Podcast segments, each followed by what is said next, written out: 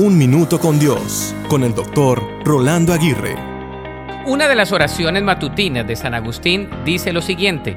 Al comenzar un nuevo día, te alabamos Señor, por tu infinita misericordia, por un día más que nos regalas la vida, el aire y el sol. Permítenos caminar hoy en tu presencia. Líbranos de todos los males y haz que seamos de provecho y ayuda para todos los que nos rodean con toda la creación, esta mañana te alabamos y te pedimos que tu amor no se aparte nunca de nosotros. Por Jesucristo nuestro Señor. Amén.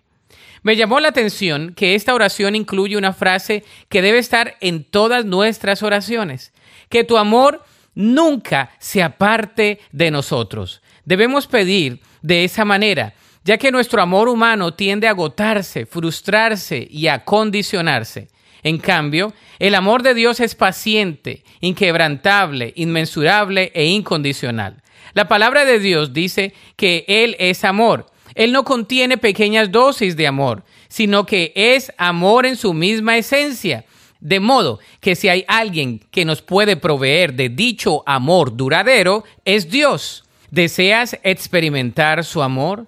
¿Deseas refugiarte en su amor y vivir bajo su inmensurable perdón? Él desea darte de su amor. ¿Lo dejarás obrar hoy? La Biblia dice en 1 de Juan 4:8, pero el que no ama no conoce a Dios porque Dios es amor.